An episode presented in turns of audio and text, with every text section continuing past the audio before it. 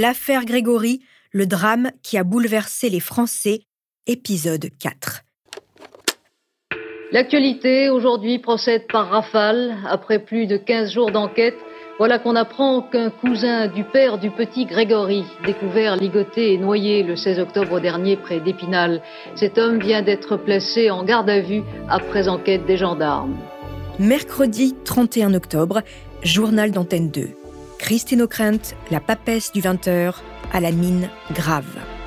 Cet homme, c'est Bernard Laroche. Mis en examen quelques jours plus tard, il a été confondu par les analyses graphologiques et de nombreux éléments à charge. À l'épanche sur Vologne, on respire, on tient le coupable. Sauf que, vous allez le voir dans l'affaire Grégory, rien n'est simple.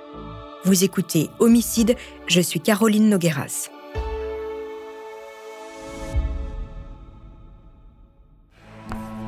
Je me suis vengé du chef.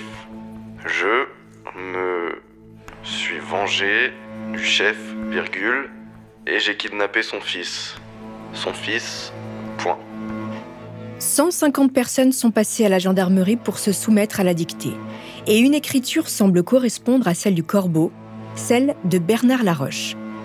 Le 31 octobre, Bernard et Marie-Ange sont de nouveau interrogés. Lui répète ce qu'il a déjà dit. Au moment du meurtre, il était chez son cousin Michel Villemain. Ce dernier a confirmé. Vers 18h, il est allé acheter du vin. La caissière a confirmé également sa présence.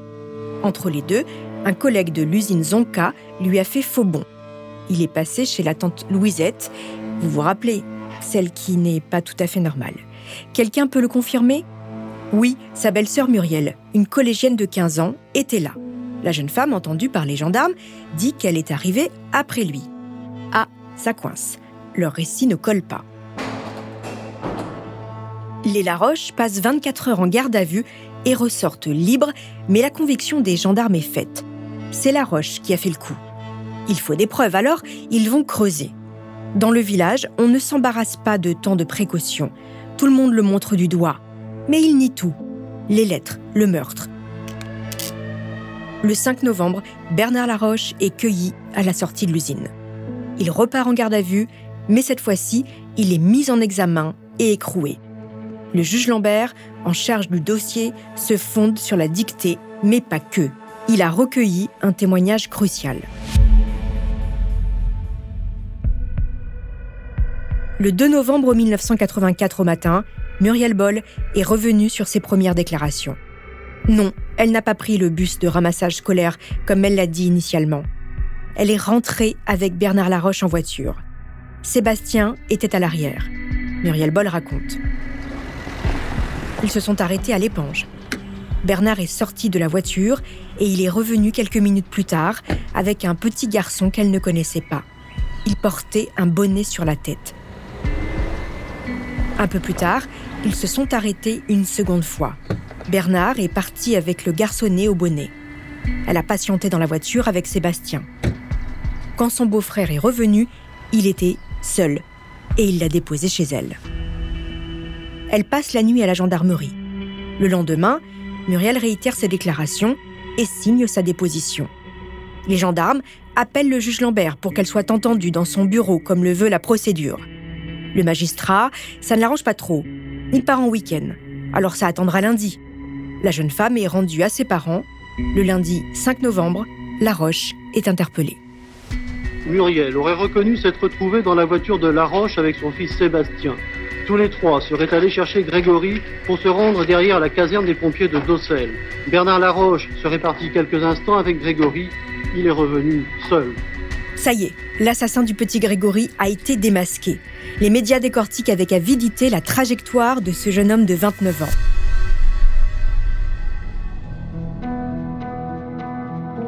L'entrée dans la vie de Bernard Laroche le 23 mars 1955 à Épinal est marquée par le saut du malheur. Sa mère meurt en le mettant au monde. Bernard est placé chez sa grand-mère maternelle, Adeline Jacob. Elle élève déjà Jackie, le frère aîné de Jean-Marie Villemain. Après un cursus sommaire de mécanique générale, Bernard, surnommé Popov à cause de sa moustache à la russe, rentre à l'usine en 1972. Il a 17 ans. Il aime boire, sortir, faire la fête. Il a la drague facile et un peu lourde. À l'usine, pas assez qualifié, il stagne. Alors pendant deux ans, il va préparer un CAP de régleur de métier à tisser. Il en profite pour faire construire sa maison sur les hauteurs de Monzé et y installer Marie-Ange Boll, qu'il a épousée quatre ans plus tôt. Le 1er septembre 1984, il devient contremaître, enfin. À la mort de son père, Bernard hérite de la maison familiale de Jacob où vivent la tante Louisette et sa fille. Il y passe des heures.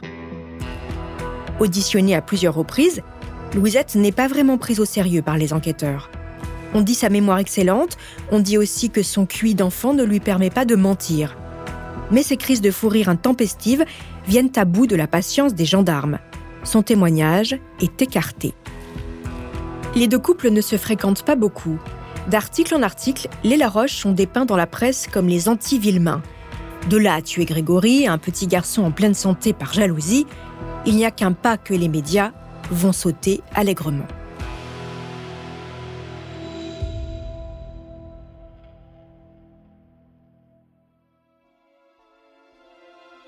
Avant de poursuivre cet épisode, nous voulions vous remercier pour votre écoute.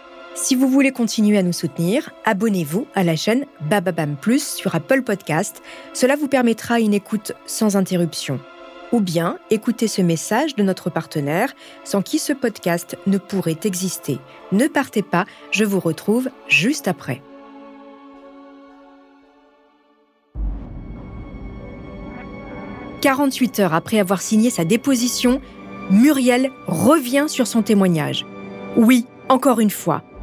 Elle innocente son beau-frère dans un ultime revirement qui vire à la farce et qui ouvre les JT reléguant la réélection de Ronald Reagan en milieu d'édition. La France entière découvre le visage d'adolescente de la cadette des bols. Cheveux roux, visage constellé de taches de rousseur, Muriel porte une coupe mulet typique de ces années 80, les yeux mouillés, la lèvre qui tremble, la rage contenue au fond de la gorge. Face aux caméras, elle endosse le rôle de celle qui a fait une grosse bêtise et qui avoue. Non, je n'étais pas dans la voiture de Bernard. J'ai jamais été sur, euh, sur euh, l'éponge, tout ça. Où le gosse a été noyé, j'ai jamais été là. Je connais pas l'éponge ni d'Ocel. Bernard est innocent. Mon beau-frère, il est innocent jamais été avec mon beau-frère. Dans la région, elle est moquée, coursée dans les rues du village. Mais elle ne se laisse pas faire, Muriel. Elle tempête et peut même jouer des points si on la cherche trop.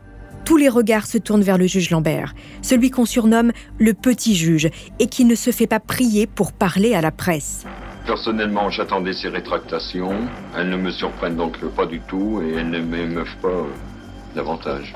Mais ça fragilise quand même considérablement le, le dossier Non, parce qu'il y a d'autres éléments à côté euh, qui permettent de, tenir peu de cas de, ces rétractations. Les aveux de Muriel Boll, la longue vue retrouvée chez lui, la localisation de sa maison qui donne sur celle des Villemains, son écriture, ça colle. Il a beau nier, Bernard Laroche reste en prison. Il est inculpé du meurtre du petit garçon. Les Villemains, loin de crier victoire, veulent savoir pourquoi, comment et surtout avec qui l'homme a agi. Au micro de Carole Bechler pour Antenne 2, Jean-Marie Villemain se confie. Inculper la roche, on ne suffit pas, on veut savoir pourquoi ou pour qui il a fait ça. il y a beaucoup de choses qui n'ont rien dans nos, têtes qui, qui disent que c'était fait pour quelqu'un.